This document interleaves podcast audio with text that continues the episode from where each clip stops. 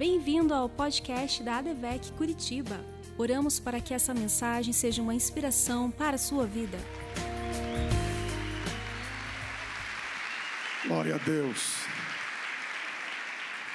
Graça e paz, igreja. Hebreus capítulo 11, verso 22. Pela fé, José, próximo da morte, fez menção da saída dos filhos de Israel e deu ordem acerca dos seus ossos. Vou ler de novo porque o texto é simples, pequeno, mas é profundo. Pela fé, José, próximo da morte, fez menção da saída dos filhos de Israel e deu ordem acerca dos seus ossos. Por favor, me ajude, só a última parte, eu vou começar e os que puderem terminem. Deu ordem acerca dos seus ossos. Preste aqui, por favor, a sua atenção. Vocês já sabem como é que eu gosto de ministrar. Então, antes de eu, de eu começar a aplicar o texto aqui, me permita fazer um panorama, te relembrar aqui o contexto que esse texto está inserido. Eu aprendi assim, meus mentores me ensinaram a pregar assim. Então, vou te explicar aqui um pouco do contexto desse texto. Onde é que esse texto está inserido na carta aos Hebreus? Então, deixa eu te lembrar alguma coisa aqui que eu acho que é de importância. Falar sobre a carta aos Hebreus, que nós não sabemos quem é o seu autor. Na carta não há nenhuma referência ao autor dela. Então, dos 40 autores da Bíblia, o escritor da carta aos Hebreus é o único que nós não sabemos quem é. E a carta aos Hebreus, se você prestar atenção, o escritor usa uma linguagem que só alguém que conhecia o culto judaico, que conhecia é, a liturgia do culto judaico poderia escrever. Então era alguém que tinha muita consciência do assunto. E a carta aos Hebreus é conhecida teologicamente como a carta da superioridade de Cristo, ou a carta da supremacia de Cristo. Por quê? Porque o intuito do escritor aos Hebreus é mostrar que Cristo é superior a tudo aquilo que eles haviam aprendido os hebreus agora convertidos ao cristianismo, mas ainda muito ligados àquilo que aconteceu na primeira aliança. E o escritor aos hebreus tem o propósito de mostrar que Cristo é superior àquilo que eles haviam aprendido na primeira aliança, que nós chamamos de Antigo Testamento. Então, vou te dar um panorama rapidinho da carta aos hebreus, para você ter uma ideia. No capítulo 1 e capítulo 2 dessa carta, o escritor mostra que Cristo é superior aos profetas e superior aos anjos como eles sempre tiveram uma ligação muito forte com profetas e anjos, o escritor, logo no capítulo 1 e capítulo 2, mostra que Cristo é superior a qualquer profeta que eles conheceram e é superior a qualquer anjo, independente da patente que esse anjo ocupe na hierarquia celestial. No capítulo 3 dessa carta, o escritor mostra que Cristo é superior a Moisés. Isso aqui é muito importante, porque eles tinham um apreço muito grande por Moisés. E o escritor mostra no capítulo 3, no, 3, no capítulo 3 que Cristo é superior a Moisés. No capítulo 4, ele faz questão de mostrar que Cristo é superior a Arão, o primeiro sumo sacerdote, irmão de Moisés. Ele diz que Cristo é superior a Arão. No capítulo 7, ele mostra que Cristo, sendo sacerdote, como superior a Arão, no capítulo 7 ele mostra que Cristo é de uma ordem sacerdotal superior a de Melquisedeque, aquele sacerdote misterioso que Abraão dizimou antes da lei, entregou dízimo a Melquisedeque. O escritor aos Hebreus diz, ele diz no capítulo 7 que Cristo vem de uma ordem sacerdotal muito superior a de Melquisedeque. No capítulo 8, ele mostra que Cristo, a aliança da igreja com Cristo, é superior à igreja da aliança, da, da, da aliança, desculpa, que Deus tinha com Israel. A aliança de Cristo com a igreja é superior à aliança que Deus tinha com Israel no Antigo Testamento. Por quê? Porque a aliança de Deus com Israel era voltada só para um povo. Agora, a aliança de Cristo com a igreja é para todo aquele que crê.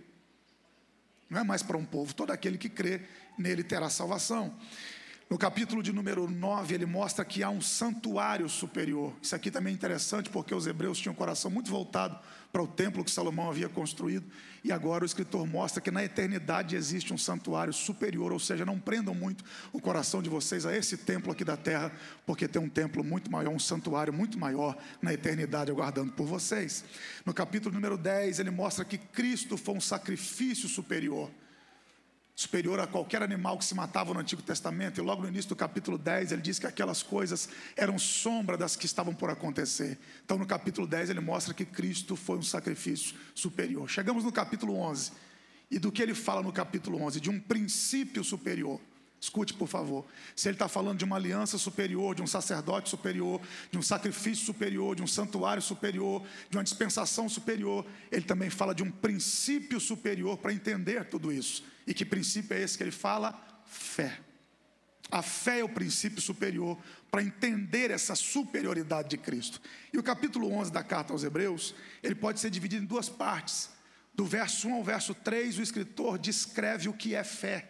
Todo mundo conhece Hebreus 11, 1, quando ele diz que a fé é a certeza das coisas que se espera, é a prova daquelas que a gente não vê. Então, verso 1, 2 e 3 do capítulo 11, ele descreve o que é fé, porque seria muito fácil falar de fé e não falar, falar o que é fé não mostrar o que é fé. Então ele descreve o que é a fé.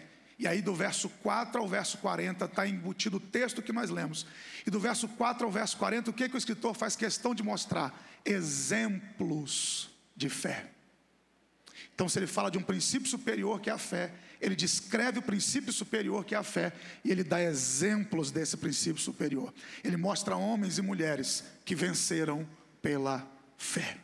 E aí ele começa falando da fé de Abel, que Abel teve fé para ofertar. Eu ensino que fé me ensina a ofertar o meu melhor para Deus. Ter fé é saber ofertar. Aí ele fala da fé de Enoque. Enoque teve fé para andar com Deus. Como diz aquela canção que nós gostamos de cantar, uma canção antiga, servimos a um Deus invisível, mas real. E Enoque andou com esse Deus e atingiu um nível de intimidade tão grande que Deus o tomou para si. Fé é andar, é caminhar, é ter comunhão com Deus que a gente não vê. Aí ele fala sobre a fé de Noé. Noé teve fé para trabalhar para Deus, independente do resultado. Porque imagine construir um barco sem nunca ter visto dilúvio. Tem que ter fé para fazer trabalho para Deus. Porque muitas vezes você vai estar trabalhando sem ver o resultado. Mas se Deus prometeu, vai acontecer. Trabalhe pela fé. Aí ele vai falar da fé de Abraão. E Abraão, sendo o pai da fé, nada mais lógico do que dedicar um tempo maior do capítulo a Abraão. Então ele dedica dez versículos a falar sobre Abraão, o pai da fé. E ele descreve então que Abraão, pela fé, levou seu filho Isaac até o Moriá e ofereceu a Deus. E quando o garoto disse: Pai, está faltando aqui, eu estou vendo a lenha, o cutelo, o fogo, mas não estou vendo o cordeiro. E Abraão, pela fé, então diz: Meu filho, Deus proverá para si o cordeiro. Aí ele fala da fé de Isaac. Isaac, pela fé, abençoou seus filhos, Jaú, Jacó e Esaú, desculpa, abençoou Jacó e Esaú, tangente às coisas futuras. Depois ele fala dos filhos de, de Jacó, ele vai citar José. Ele vai falar que José, pela fé, fez menção da saída dos filhos de Israel. Escute isso aqui, por favor. Entre tantos filhos de Jacó, ele não cita Judá, de onde veio Jesus, ele cita José. Ele diz assim: Você leu comigo o verso 22. José, pela fé, fez menção da saída dos filhos de Israel. De onde José fez menção da saída dos filhos de Israel? Do Egito. E ele diz: José, antes da morte, faz menção, dá uma ordem, na verdade, acerca dos seus ossos.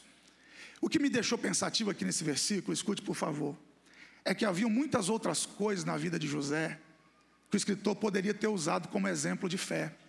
O Matos cantou aqui. O escritor poderia ter dito assim: pela fé José sonhou. O escritor poderia ter dito assim: pela fé José suportou a cova. Ele poderia ter dito o quê? José, pela fé, suportou a tentação na casa de Potifar. José, pela fé, suportou a prisão. José, pela fé, interpretou o sonho do copeiro e do padeiro. José, pela fé, interpretou o sonho de Faraó. Mas não. Olha o que ele diz: José, pela fé, fez menção da saída dos filhos de Israel e deu ordem acerca dos seus ossos. O escritor aos Hebreus está citando o texto de Gênesis, capítulo 50, verso 25. José está com 110 anos de idade. José chegou no Egito com 17 anos, passou 93 anos ali no Egito. De repente, José está sabendo que seus dias estão se findando, seus amigos, família em volta dele.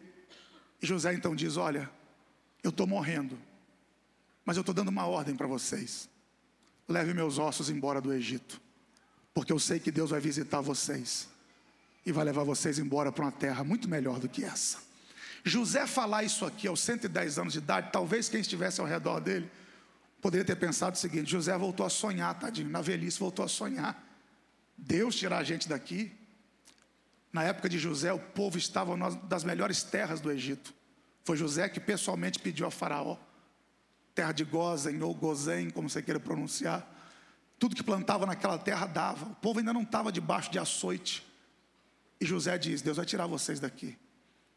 Sabe o que, que me deixa pensativo aqui? É que José está citando uma promessa. Só que é uma promessa que ele não ouviu. Se você ler de Gênesis 37 a Gênesis 50, onde está embutida a história de José, você não vai ver Deus se manifestando a José dizendo assim: vou arrancar sua descendência daqui, vou levar para uma terra que mana leite e mel. Não, Deus nunca falou isso com José, mas José cita essa promessa. Sabe quem ouviu essa promessa? O bisavô de José, Abraão, lá em Gênesis 15.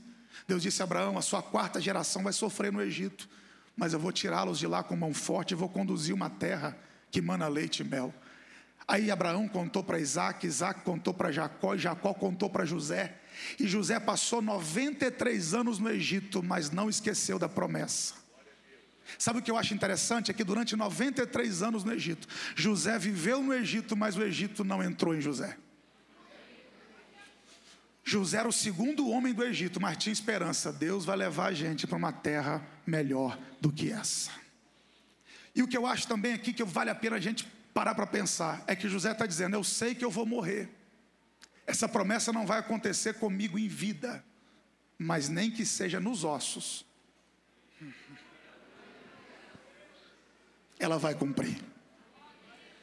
O que, que a fé de José me ensina? Usando o texto de Hebreus, pela fé José fez menção da saída dos filhos de Israel. O que, que a fé de José me ensina? Me ensina a esperar. Por quê? Porque José está dizendo: Eu já esperei 93 anos, estou morrendo e vou continuar esperando até os ossos, mas que vai cumprir, vai. Por que isso aqui é importante? Porque a nossa geração é a geração do imediatismo, é a geração do smartphone, é a geração do tablet. Fração de segundos a gente tem informação que quiser na palma da mão. Somos a geração do fast food. Você entra aqui com fome, três minutos depois sai do lado de lá com o lanche na mão. Somos a geração do micro-ondas. Colocou no forno, 30 segundos, apitou, pode tirar que está quente. Somos a geração do controle remoto. Nem do sofá mais a gente levanta para zapear de um canal para o outro. É tudo muito rápido, tudo muito veloz. E qual é o problema? Nós estamos pegando essa filosofia de velocidade. Estamos querendo aplicar no reino de Deus, no mundo espiritual. Eu ouço hoje, se não acontecer amanhã, eu desisto. Eu ouço hoje, se Deus prometeu hoje, no máximo até semana que vem tem que acontecer. Agora eu tenho uma notícia para te dar: Deus não trabalha com micro-ondas, Deus trabalha com lenha no altar. Ele acende o fogo e todo dia você coloca lenha para alimentar a chama da promessa. Baseado no que José disse, deixa eu dizer algo aqui para você: fé também é saber esperar. Vou repetir: fé também é saber esperar. Saber esperar o tempo de Deus também exercer fé. E o salmista disse: Esperei com paciência no Senhor. E quem sabe Deus trouxe alguém aqui essa noite, quinta-feira, só para ouvir isso aqui. Espera, porque na hora certa eu vou cumprir aquilo que eu te prometi gente aqui que já fez semanas e semanas de campanha, gente que está anos orando e parece que não aconteceu. E Deus te trouxe aqui para dizer: aguenta firme, vença a ansiedade. Não vou dar uma de Augusto Cury aqui, não, mas ansiedade pode te matar, ansiedade pode fazer encher a cara de ansiolítico, ansiedade pode fazer perder a paciência e muitas vezes até a fé. Mas baseado nesse texto que nós lemos, eu vim aqui declarar: você vai esperar o tempo de Deus, você não vai se precipitar. Aguarde, porque na hora certa Deus vai fazer. É o que José está ensinando para a gente aqui. Eu aprendi a esperar. Já tem 93 anos, eu sei que não vai acontecer comigo em vida, mas vai acontecer. Aí olha que interessante, mas é sobre isso que eu quero falar. José diz assim: nem que seja nos ossos, mas vai acontecer. A esperança de José chegou nos ossos. E quem sabe haja alguém aqui essa noite que a sua esperança também já chegou nos ossos. Deixa eu adiantar isso aqui. Deixa eu falar um pouco sobre ossos aqui para você entender o que eu quero falar. O que, é que José está querendo dizer quando ele diz assim: ó, nem que seja nos ossos me levem daqui?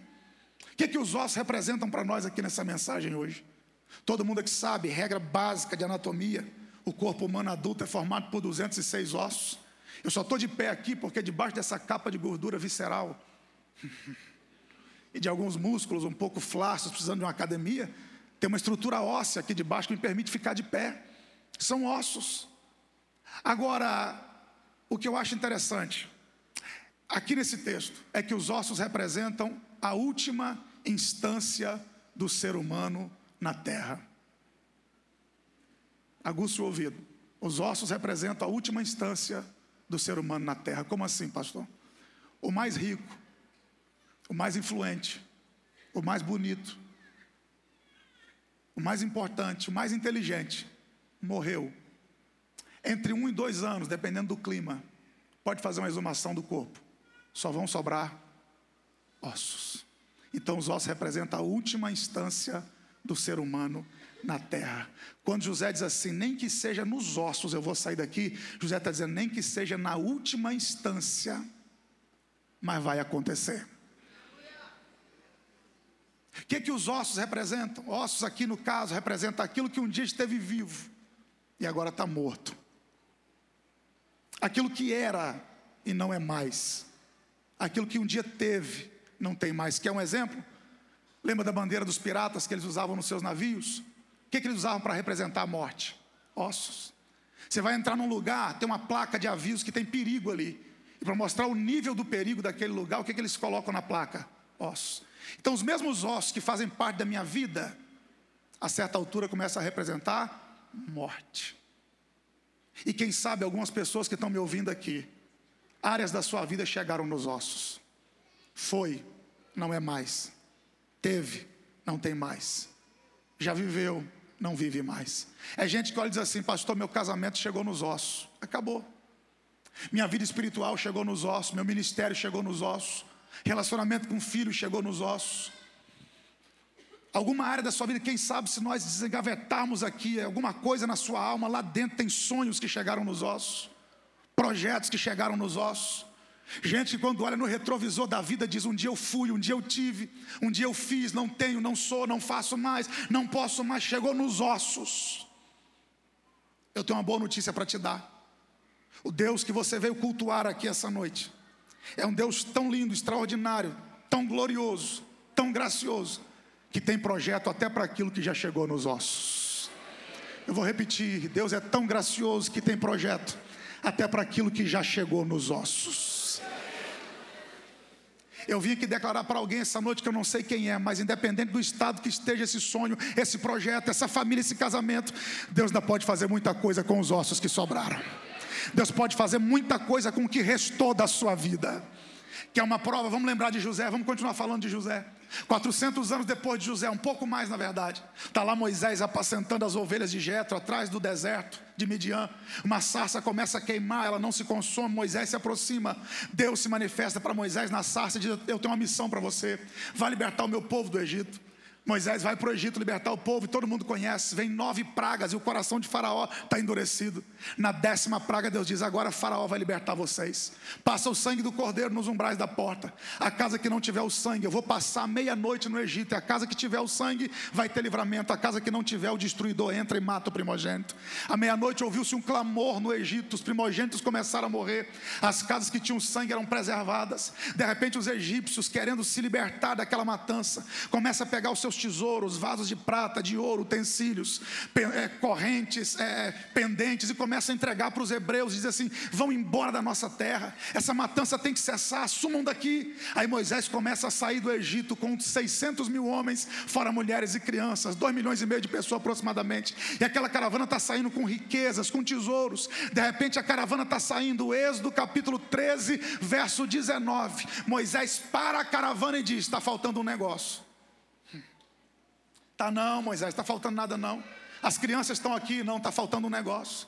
Não, Moisés, os idosos estão aqui, está faltando um negócio. Moisés, tem tesouro aqui que os egípcios deram, está faltando um negócio. Está faltando o que, Moisés? Êxodo capítulo 13, verso 19, vou ler para vocês.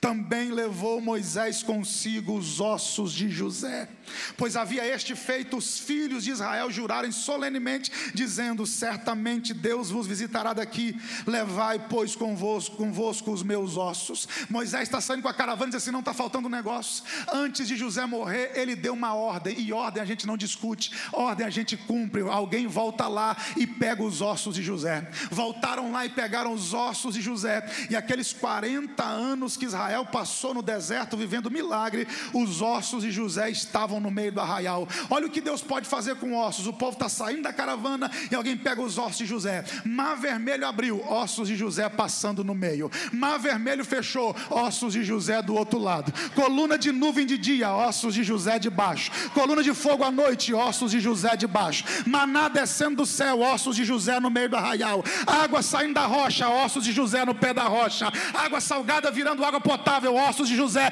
na beira da lagoa, a Malequita perdendo a guerra, ossos de José no meio do arraial, codornize descendo para alimentar o povo, ossos de José lá também. Moisés morre, Josué assume liderança, vamos atravessar o Jordão, os ossos de José passando pelo meio do Jordão, tem que rodear a muralha para ela cair, ossos de José rodeando a muralha de Jericó para ela cair, pastor, mas já chegou nos ossos, mas Deus ainda abre mar, Deus ainda abre Jordão, ainda derruba muralha. Eu vim aqui liberar a palavra para alguém essa noite, que eu não sei quem é, mas Deus está dizendo: vai ter milagre até nos ossos que sobraram. Deixa eu ver quem crê nessa palavra. Erga sua mão aí, por alguns segundos, adore o nome do Senhor. Família que chegou nos ossos, vai ter milagre. Casamento que chegou nos ossos, vai ter milagre. Ministério que chegou nos ossos, ainda tem milagre para fazer nos ossos.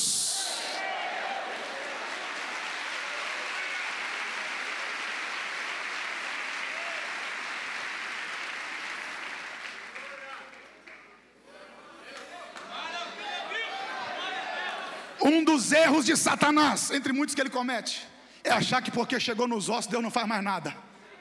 Opa, um meu Deus na direita, vou repetir. Um dos erros do diabo é achar porque chegou nos ossos, Deus não vai fazer mais nada. Ainda vai ter mar abrindo para você passar nos ossos. Ainda vai ter muralha caindo para os ossos que sobraram. Nos ossos. Agora sabe o que é bonito? Jo Josué entra em Canaã com o povo. Aí vai dividir a terra, pastor Davi. Vamos dividir a terra de Canaã. Para cada tribo vai um pedaço. De repente, na terra de Siquém, Josué falou: Siquém, ninguém toma posse. Por quê? Vou enterrar um negócio aí.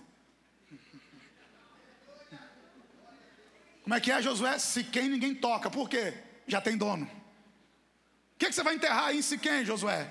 Josué capítulo 24, verso 32. Os ossos de José, que os filhos de Israel trouxeram do Egito enterraram-nos em Siquém. Naquela parte do campo que Jacó comprara aos filhos de Amor, pai de Siquém, por cem peças de prata, que veio a ser herança dos filhos de José. Tenho uma notícia para te dar, nem que seja nos ossos, mas o que Deus te prometeu vai acontecer. Além de Deus fazer milagre nos ossos, Deus também cumpre promessa nos ossos. Gente que entrou aqui nos ossos, e Deus está dizendo: nem que seja nos ossos, mas a promessa vai cumprir. Outra coisa que vale a pena a gente lembrar é que José está saindo do Egito, indo para Canaã, entrando na terra que Deus prometeu, só que ele está nos ossos, e quem está nos ossos não faz esse trajeto andando. Como é que ele saiu do Egito? Carregado. Um dos nossos erros é achar que quando Deus quer mudar a nossa história, Deus nos dá coisas. Quando Deus quer te prosperar, Deus te dá coisas. Quando Deus quer mudar a sua história, Ele envia pessoas.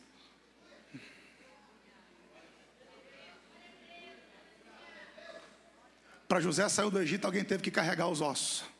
Já viu aquele dia que você fala assim: não tenho força nem para mim, estou nos ossos? Se prepare, Deus vai enviar alguém vai aparecer uma mão estendida, um ombro amigo para dizer: seus ossos não vão ficar no Egito. Eu creio que você vai desfrutar da promessa. Vem comigo, vem comigo. Tem mais, deixa eu afundar o prego. Tem gente que chegou aqui nessa condição, nem aqui você queria estar, mas apareceu um carregador de ossos para dizer: Eu acredito que Deus vai fazer alguma coisa, vem comigo. Eu acredito que Deus vai mudar a sua história, vem comigo. Então, nem que seja carregado, mas você vai chegar aonde Deus quer que você chegue, nem que seja carregado, você vai chegar lá. Eu vou liberar a palavra aqui, se você quiser, pega. O Egito não vai sentir o sabor dos seus ossos, o mundo não vai sentir o sabor do que sobrou da sua vida, nem que seja carregado nos ossos, mas você vai chegar onde Deus quer que você chegue. Deixa eu ver quem crê nessa palavra. Eu preciso que mais alguém concorde com ela. Deixa eu ver quem acredita. Então, nem que seja carregado, a gente chega lá. Jurimicandarau a céu.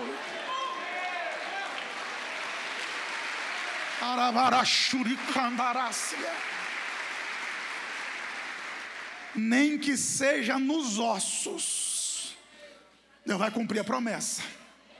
Nem que seja carregado, você vai chegar lá. E teve gente aqui que veio aqui carregando ossos de coisas que sobraram. Pastor, eu trouxe os ossos do casamento, eu trouxe os ossos da família. Chegou no final, não tem jeito. Deus está dizendo: não abra mão, continue carregando, que vai chegar lá. Você está comigo nessa palavra? Como o pastor Davi disse aqui mesmo, tem gente que não gosta. Você sabe que eu não faço muitas vezes, mas vou fazer agora. Faça, faz comigo aí, vai. Fala para uns três, pelo menos, diga assim, nem que seja nos ossos, a gente chega lá, diga aí. Nem que seja nos ossos, a gente chega lá.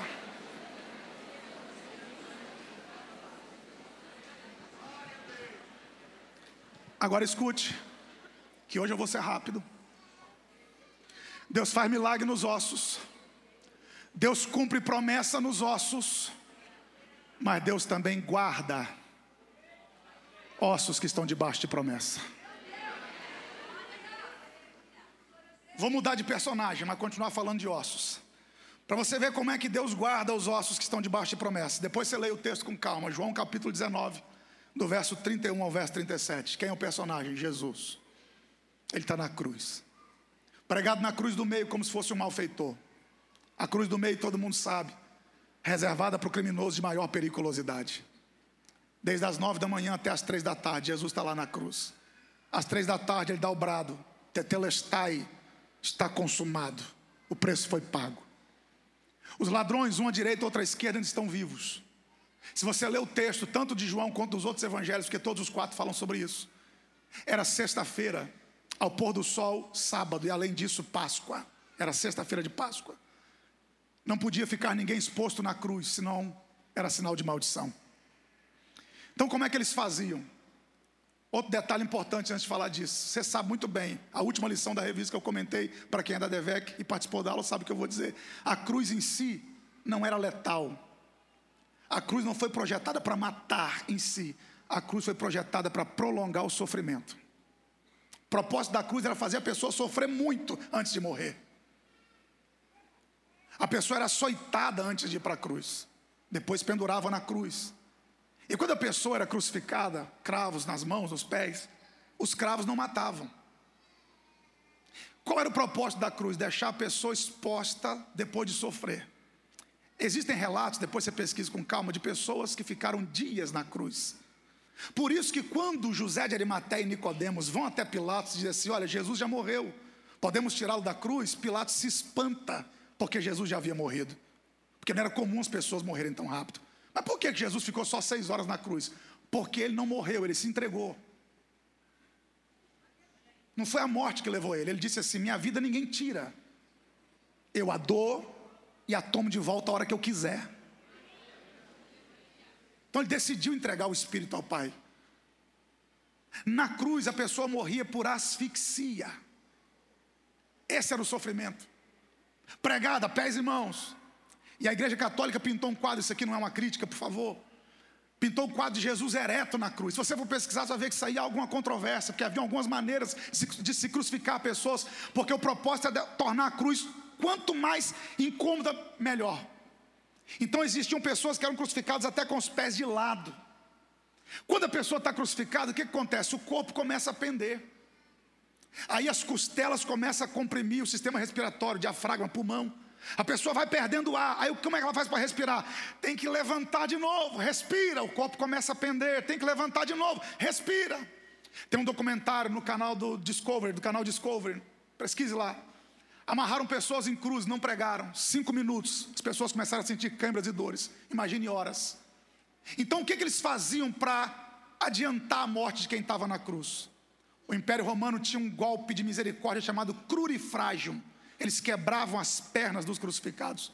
Quando se quebravam as pernas das pessoas, elas não tinham mais como levantar para respirar. Então morriam por asfixia. Essa é uma das razões para Jesus ter entregado o seu espírito ao Pai antes. Por quê? Porque está lá em Levítico: Deus não aceita sacrifício de animal por asfixia. João 1,29, João Batista disse: Ele é o Cordeiro de Deus que tira o pecado do mundo.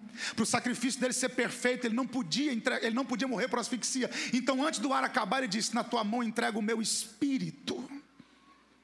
Espírito ali, ruach, fôlego de vida. Só que os ladrões, um à direita, outro à esquerda, ainda estão vivos, tem que tirar. Então o que, que os soldados romanos vão fazer? Aplicar o crurifrágio. E Jesus está na cruz do meio. Independente do lado que o soldado romano viesse, Jesus deveria ser o segundo a ter a perna quebrada. Só que o soldado vem, quebra as pernas de um, pula a vez de Jesus e quebra as pernas do outro. E quando chega a vez de Jesus, não quebra as pernas, enfia uma lança no seu lado e sai sangue e água. Por que, que não quebraram as pernas de Jesus? Dois motivos. Primeiro, você sabe muito bem que o nosso sangue não é produzido no coração.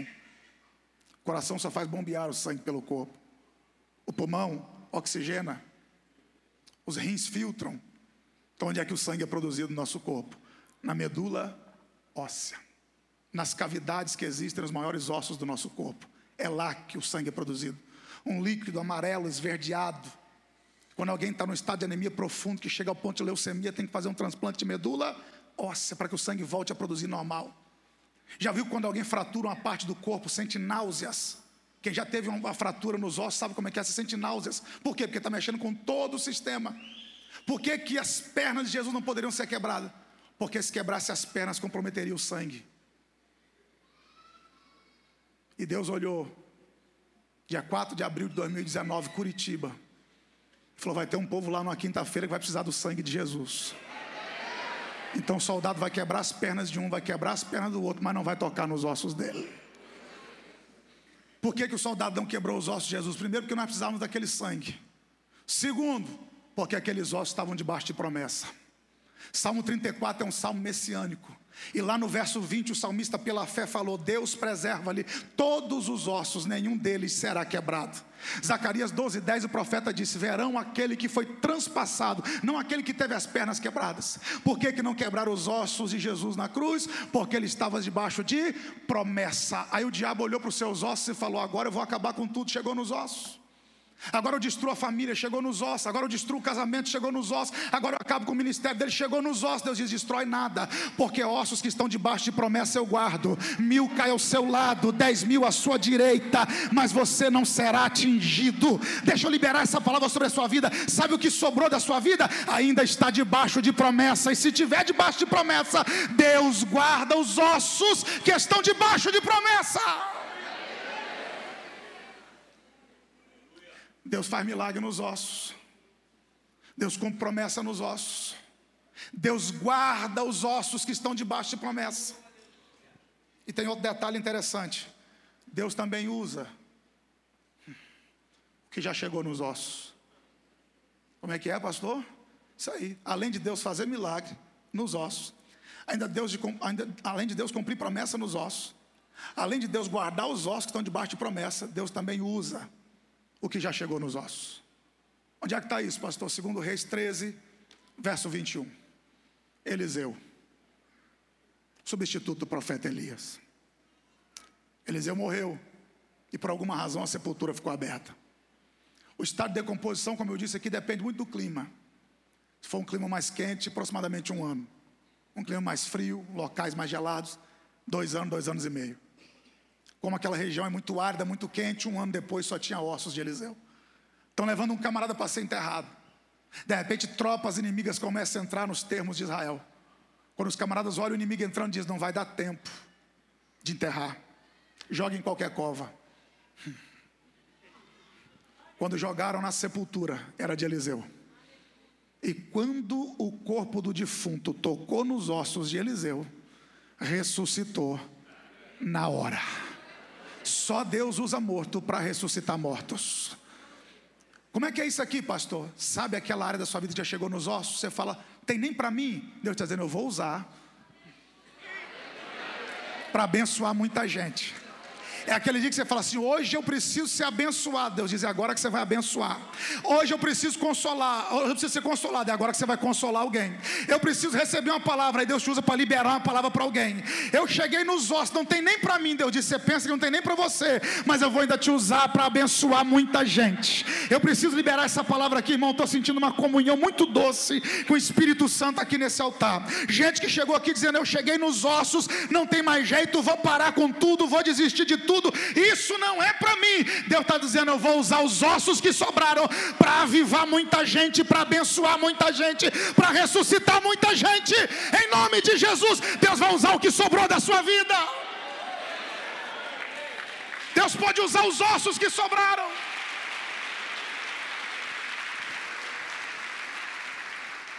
Aí, pastor Davi, pastor Fábio, Mato, sabe o que eu sempre fiquei pensando? Por que, que um profeta do naipe de Eliseu não teve ninguém para enterrar? Não é que um homem do naipe do profeta Eliseu não teve ninguém para enterrar os ossos dele? Aí eu estava orando, irmãos. Senhor, me ajuda a entender esse negócio. Como é que pode um homem do, do nível de Eliseu ficar com os ossos expostos? Aí você crê que o Espírito Santo ainda fala? Claro, ele está falando contigo, você sabe que ele fala. Aí o Espírito Santo falou meu intelecto. A gente disse coração, mas é o intelecto, ele fala de maneira racional. O Espírito Santo disse para mim: Lembra de um profeta maior do que Eliseu?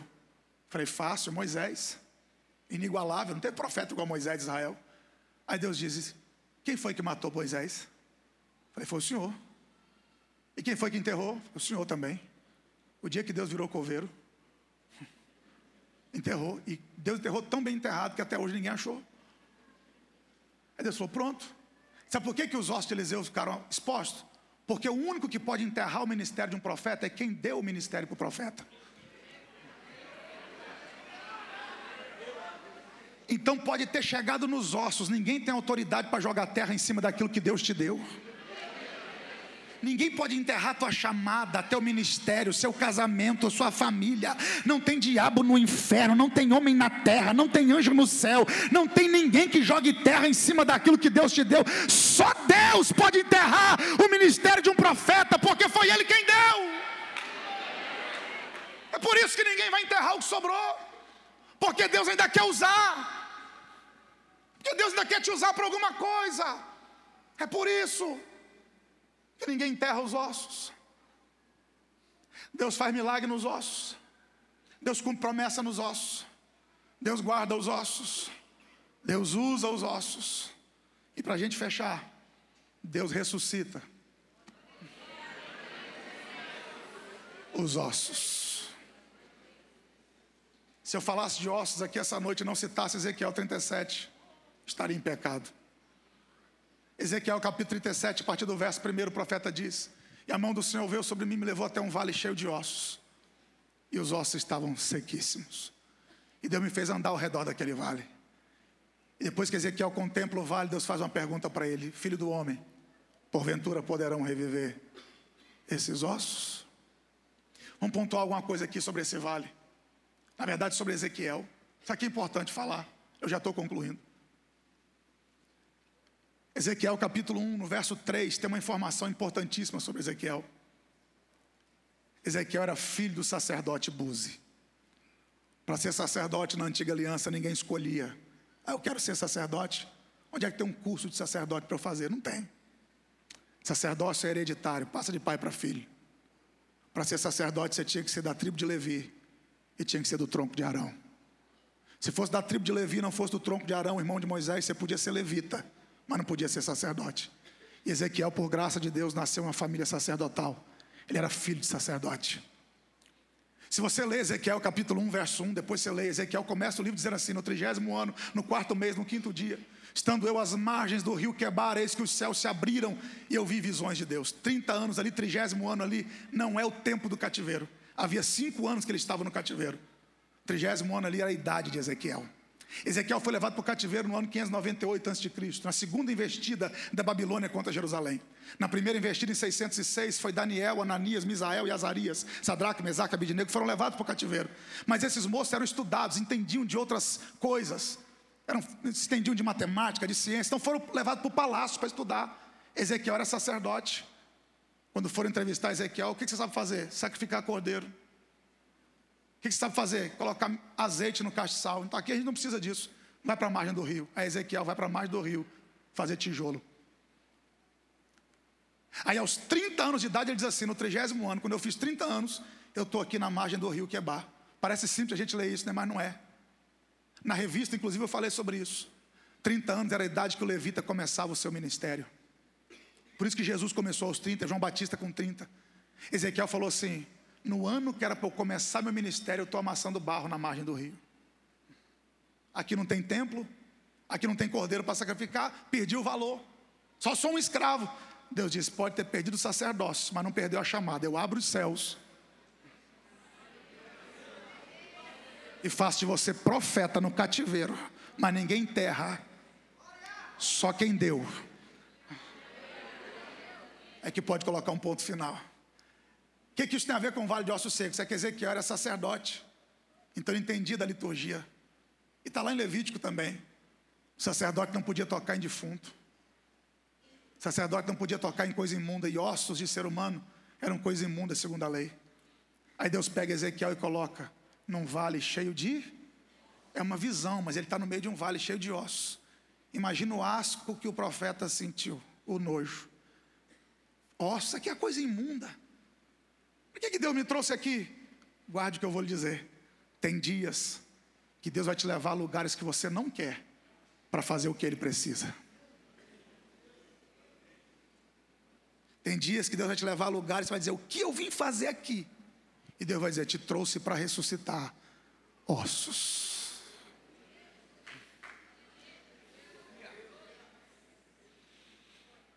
Ezequiel dá uma volta no vale. Ele contempla e diz: O vale estava cheio de ossos e os ossos estavam sequíssimos. No, no, próprio capítulo 37, no verso 11, Deus explica para Ezequiel o que esses ossos são. Deus diz assim: Ezequiel, esses ossos são toda a casa de Israel. Eles, diz, eles dizem: Nossa esperança foi cortada. Repare que Deus não levou Ezequiel a um cemitério. Isso aqui é um erro muito fácil de cometer na hora de interpretar o texto, porque são cadáveres, a gente acha que é cemitério. Não, não. É um vale. Cemitério naquela região ficava em locais com árvores, locais arborizados. Vale na Bíblia é lugar de batalha. Davi e Golias, vale de Elá. Josafá, vale de Beraca. O próprio Davi, ainda que eu ande pelo vale da sombra e da morte. Jesus passou pelo vale de Cedron, tipo Getsemane sofrer.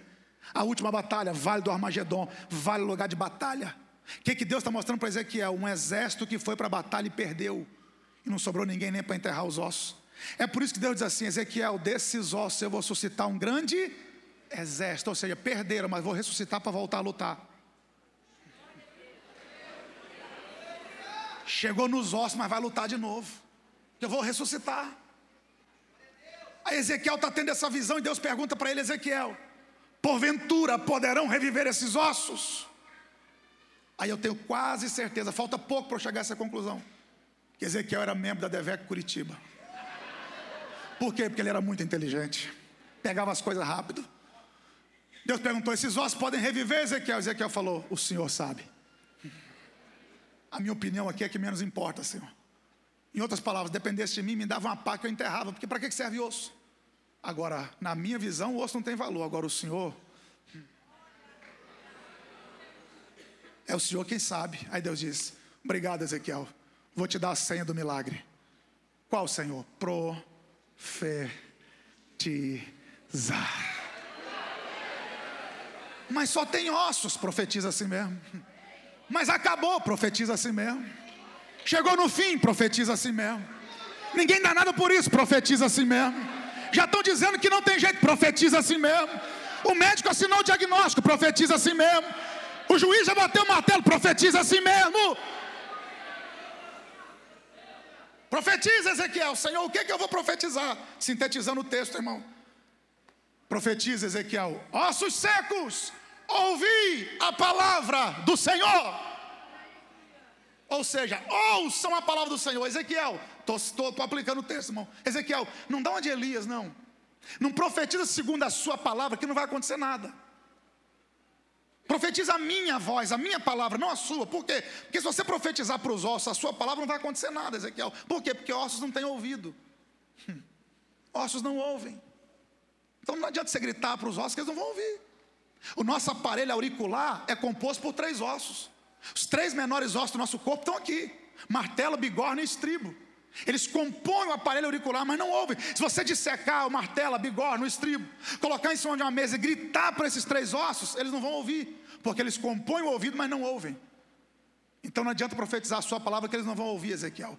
Mas diga aí para os ossos: ouçam a palavra do. Por quê, Senhor? Porque a sua voz eles não ouvem, mas tem uma voz que até os ossos tem que ouvir.